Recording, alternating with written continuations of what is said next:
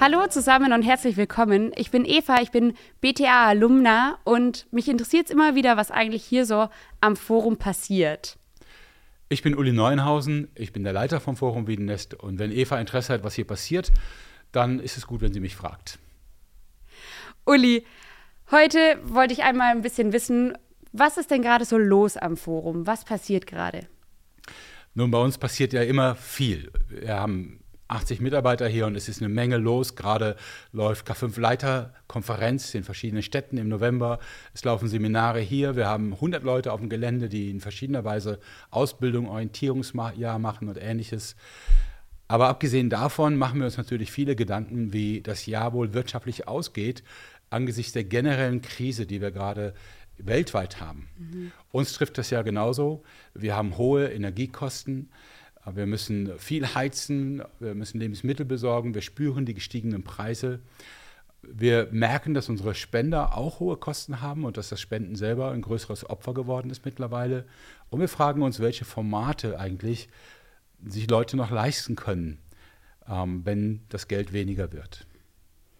Was würdest du denn sagen, wofür braucht das Forum am meisten Energie? Und was habt ihr da irgendwie für Ideen? Also die größten Kosten, die wir gerade voraussehen, ist vor allen Dingen der Gasverbrauch. Äh, wir haben normalerweise so einen Verbrauch gehabt, so um die 60.000 Euro im Jahr, weil wir ja viele Gebäude haben. Wie gesagt, 100 Leute leben quasi mhm. hier. Äh, wir haben Hallen, Seminarräume und so weiter. Und äh, wir haben die Ankündigung, dass sich das vervielfachen wird. Also wir werden einige 100.000 Euro mehr brauchen für den gleichen Effekt. Natürlich steuern wir gegen. Das heißt, die Büros sind jetzt ein bisschen kühler. Wir tragen Pullover und Jacken. Ähm, ist im Moment ja noch gar nicht so nötig, aber wenn es dann nötig wird, äh, wir versuchen sparsamer zu leben, alles etwas mehr einzuschränken. Aber wir werden jetzt trotzdem eine gewisse Teuerung nicht verhindern können. Es wird uns also doch wesentlich mehr kosten als bisher. Außerdem überlegen wir noch, Gebäude energetisch zu sanieren. Mhm. Da müssen wir natürlich erst investieren, bis sich das auswirkt, aber das macht natürlich jetzt ganz viel Sinn und amortisiert sich auch schnell. Ja. Wie gehst du damit um, dass es diese Finanzprobleme oder diese schlechte Prognose gibt? Was macht es mit dir? Was macht es mit deinem Glauben?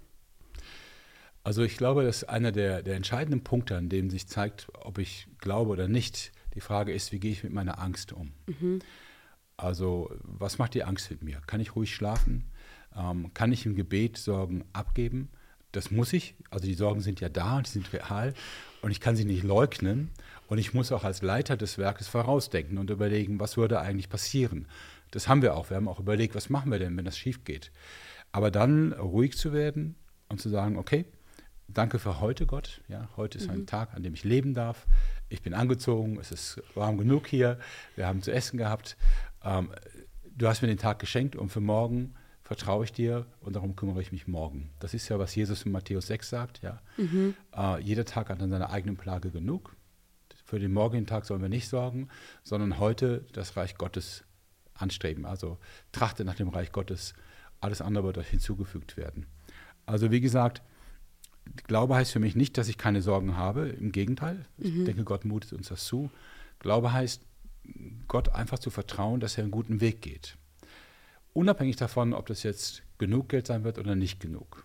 Also selbst wenn, wenn Gott entscheidet, okay, die Herausforderung wird größer, ist es immer noch Gott, der das schenkt. Und darauf zu vertrauen und gelassen zu bleiben und zu sagen, Gott, du wirst keine Fehler machen und ich werde ruhig schlafen. Das ist mal ein Glaubenszeugnis, Uli. Aber wahrscheinlich haben dich die letzten Jahre schon gelehrt. Ja, das äh, war teilweise auch anders. Und ich will es auch nicht übertreiben. Es gibt schon mal ähm, Zeiten, wo ich morgens ziemlich früh aufwache.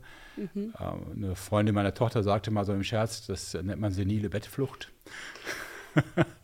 das ist auch ein bisschen, aber insgesamt muss ich sagen, geht es mir gut. Und äh, Gott hilft mir halt auch meine Ängste bei ihm wirklich lo abzugeben, loszuwerden. Ja. Wunderbar. Das freut mich sehr, dass du so damit umgehen kannst. Und ich wünsche mir, dass das Forum dieses Geld bekommt. Es hat mitgeholfen, meine Ausbildung zu finanzieren. Es hat mitgeholfen, deine Ausbildung mhm. zu, fi zu finanzieren. Und ich würde sagen, das macht gute Dinge hier. Gibt es noch was, was du mitteilen möchtest?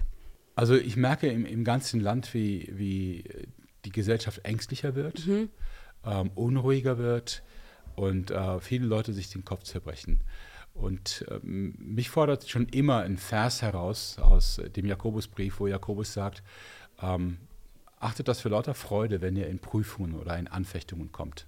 Ich habe immer schon gedacht, sorry, also wie soll man sich darüber freuen? Mhm. Ja.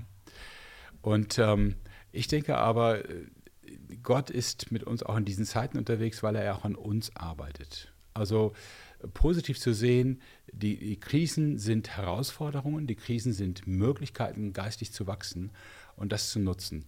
Und ich bete ganz ehrlich auch dafür, auch für die ganze Gesellschaft, dass gerade, wenn es mehr Grund gibt, Angst zu haben und Sorgen zu haben, dass das irgendwo auch mal ein stärkeres Fragen nach Gott auslöst. Mhm. Vielleicht erleben wir mitten in den Krisen, wie wir viel mehr Menschen Zeugnis sein können und helfen können, Jesus zu finden. Das wäre so mein Gebet und meine Hoffnung. Sehr schön, ja. Dann nehmen wir das, denke ich mal, alle mit in unser Gebet, dass Deutschland dadurch wirklich auch ein Stück weit mehr Jesus kennenlernt, damit wir hier viele sind, die Reich Gottes bauen, damit es über das Forum Wiedenest hinausgeht, ist es ja auch schon. Ja. Aber dass wir hier auch fröhlich mitarbeiten können. Uli, wie kann man denn praktisch spenden?